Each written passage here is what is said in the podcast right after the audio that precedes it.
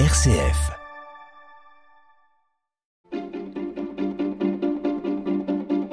L'agenda des régions, les idées sorties des radios RCF. Allez, on ouvre notre agenda et on commence avec euh, le spectacle La Cassine en Ardennes, Robin des Bois, L'amour sauve tout, à partir du samedi 16 juillet, tous les vendredis et samedis, c'est jusqu'au 13 août. Effectivement, depuis Charleville-Mézières, ville chef-lieu du département, il faudra plus de 30 minutes de voiture pour se rendre à La Cassine, un site patrimonial exceptionnel, les ruines d'un château, une chapelle de couvent, un chapiteau de cirque, une tribune mobile et des bénévoles passionnés. Voilà les ingrédients qui la composent.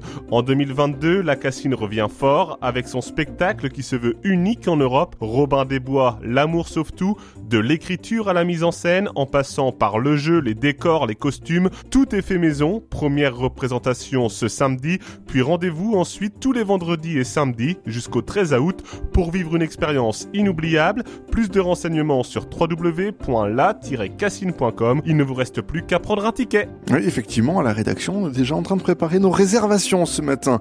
Du côté de RCF Anjou, c'est Thomas Cochebré que l'on va retrouver ce matin. Il nous amène à Saumur. Alors non pas pour euh, faire découvrir son célèbre château ni son vignoble, mais le carrousel de Saumur. Oui, le carrousel de Saumur, c'est la plus ancienne manifestation culturelle et militaire de France et qui marque traditionnellement la fin de l'année de formation des élèves de l'école de cavalerie.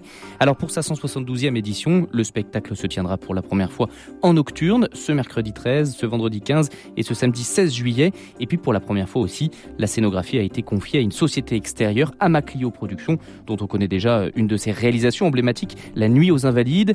C'est certain que les spectateurs en auront plein les yeux, plein les oreilles en découvrant l'histoire la cavalerie française à travers euh, du spectacle vivant, mais aussi des projections monumentales, les vidéos mapping dans cette cour Iéna devant un parterre potentiel de 5000 spectateurs par soir. Côté tarif compté une trentaine d'euros. Les réservations sont à effectuer sur le site internet dédié au carrousel de Saumur. Et on termine notre agenda en Haute-Loire avec une exposition prestigieuse qui s'installe tout l'été à Chambon-sur-Lignon, lieu de mémoire dédié à l'histoire des justes qui ont sauvé des juifs durant la Seconde Guerre mondiale.